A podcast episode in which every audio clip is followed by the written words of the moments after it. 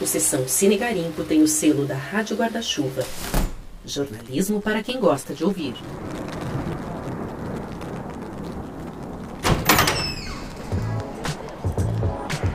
Gente, vamos entrando que a luz já vai apagar, por favor. Sim, hoje é a sessão de After Sun fecha os filmes preteridos do Oscar. Semana que vem Suzana vai falar de séries, mas eu não posso dar spoilers. Café, gente, só na saída que agora não dá tempo, mas o Quintas da Serra vai estar tá lá esperando vocês, com certeza. Fiquem tranquilos. Obrigada e boa sessão. Cinéfilo querido, acomode-se que a sessão já vai começar. Mas antes, alguns avisos importantes. Este é o Sessão Cine Garimpo, o podcast que te leva para pegar um cineminha. Como sempre, quem acompanha você é a jornalista Suzana Vidigal.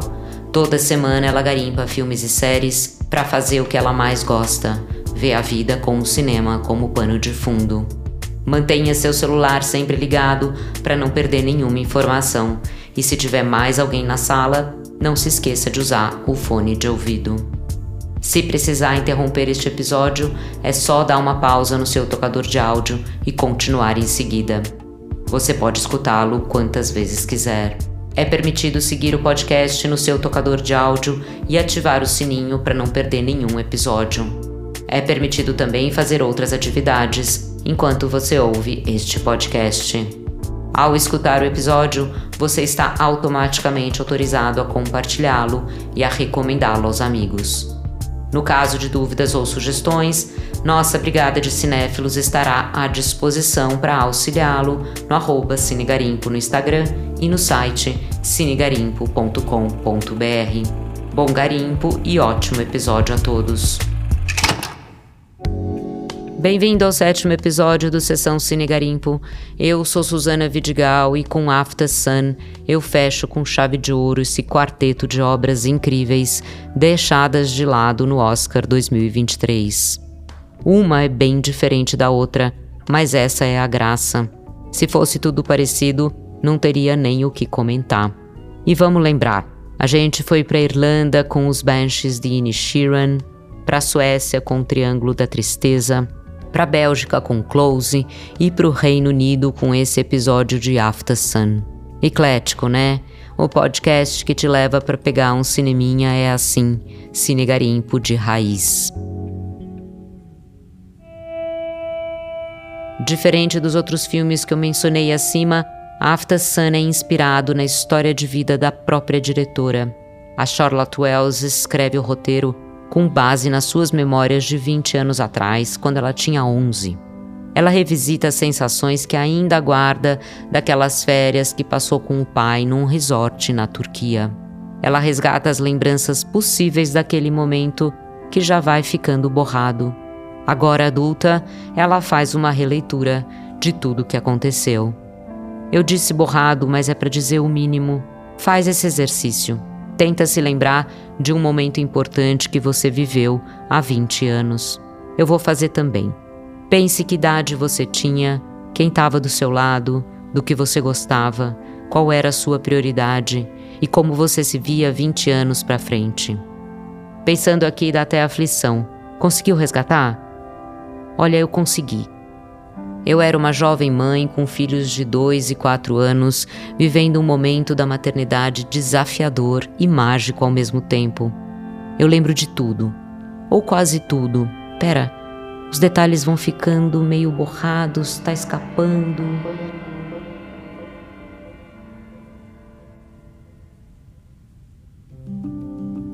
Vinte anos é bem longe daqui, também por isso o After Sun tem um encantamento especial. Fazer a releitura do que vivemos com o distanciamento do tempo e do espaço e com o repertório de hoje é como enxergar uma pessoa completamente diferente de mim. A essência é igual, mas é diferente, se é que você me entende. After Sun é o primeiro longa da diretora Charlotte Wells, e ela considera essa obra realmente autobiográfica. O filme ganhou mais de 80 prêmios, entre eles Toronto, mas bateu na trave no Oscar. Paul Mescal foi indicado como ator, mas não levou. Ela conta em entrevista que fez um curta sobre o luto e o tema ficou presente dentro dela. Olhando fotografias antigas, ela se deu conta de que estava se aproximando da idade que os seus pais tinham na época em que as fotos foram tiradas. Quando eles estavam na casa dos 30, ela tinha 11 e vivia aquele momento importante do rito de passagem da pré-adolescência. Foi quando ela resolveu fazer o um mergulho na memória e explorar essa relação com o pai. E olha, se prepara porque o mergulho é realmente profundo. I love you. Love you.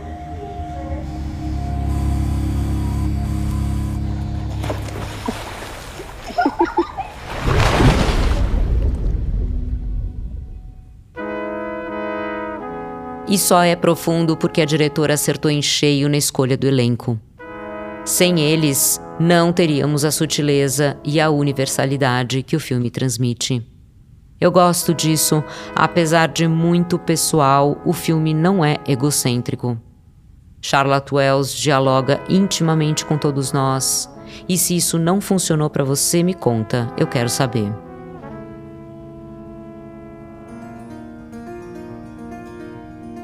Mas vamos começar com Paul Mescal, ator irlandês que ficou conhecido por seu papel na série Normal People, que aliás é ótima.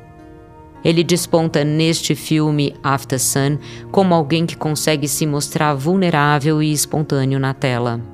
A história seria outra se o ator fosse alguém engessado.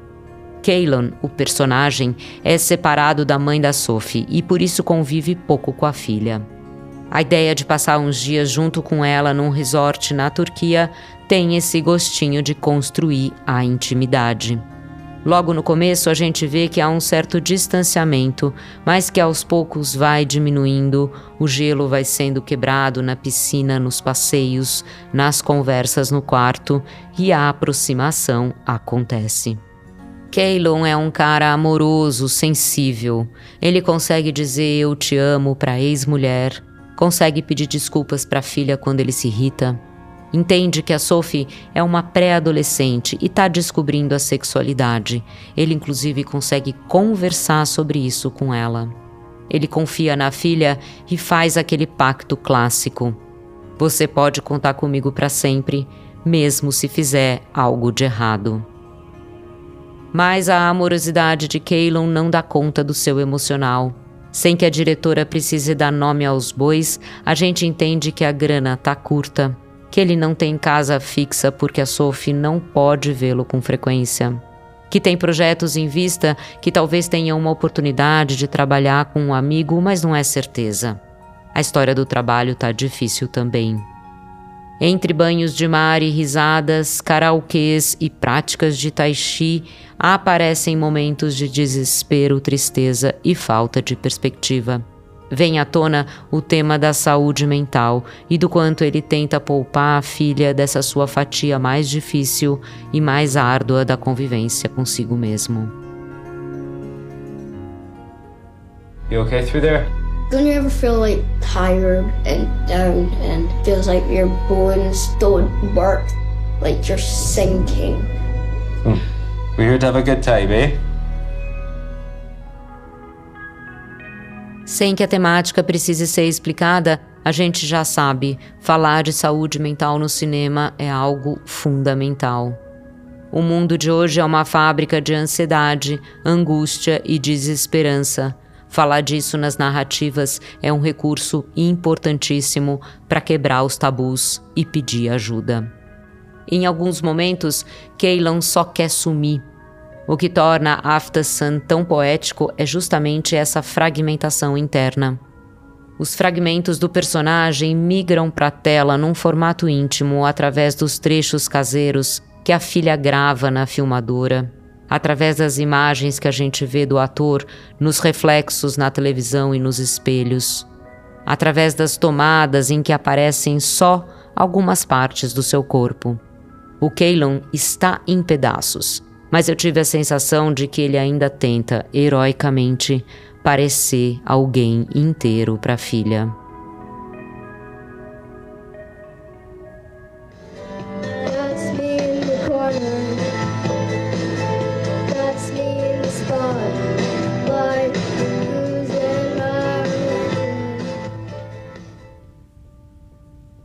Lembra quando eu falei que o filme só é profundo porque a diretora acertou em cheio na escolha do elenco?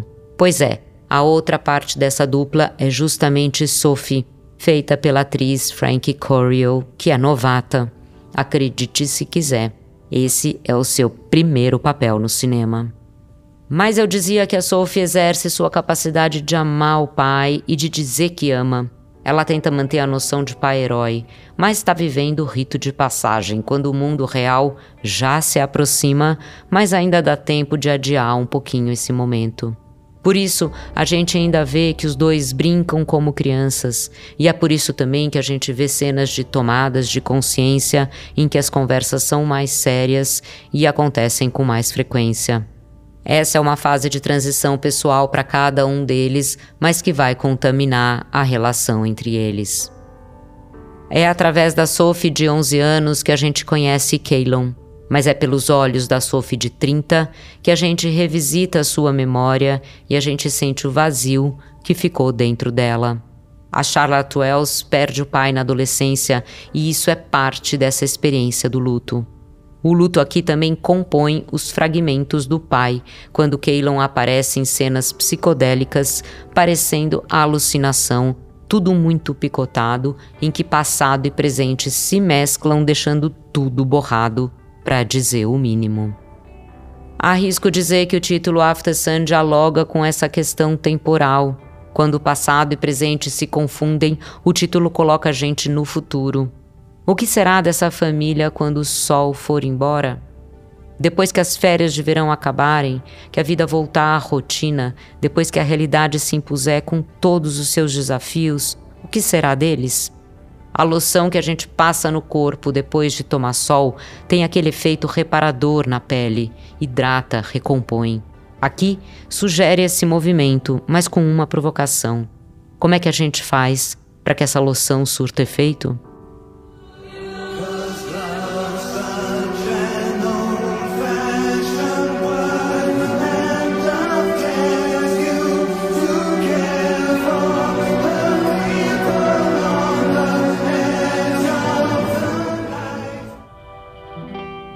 Essa é a grande reflexão, e o que fica muito claro é que a gente está falando de emoções potentes e viscerais. Desde sempre, a relação com os pais é delicada, complexa, involuntária. Ela acontece, mesmo se você optar por rompê-la. Os pais nos constituem para o bem e para o mal. Não tem escapatória. A cena em que David Bowie canta Under Pressure em alto e bom tom é sublime. Já deixo o recado claro de que a pressão é insuportável, de que a pressão divide famílias, bota pessoas nas ruas, de que o amor está despedaçado, de que a insanidade se diverte. E faz a pergunta que não quer calar: por que a gente não pode dar mais uma chance pro amor?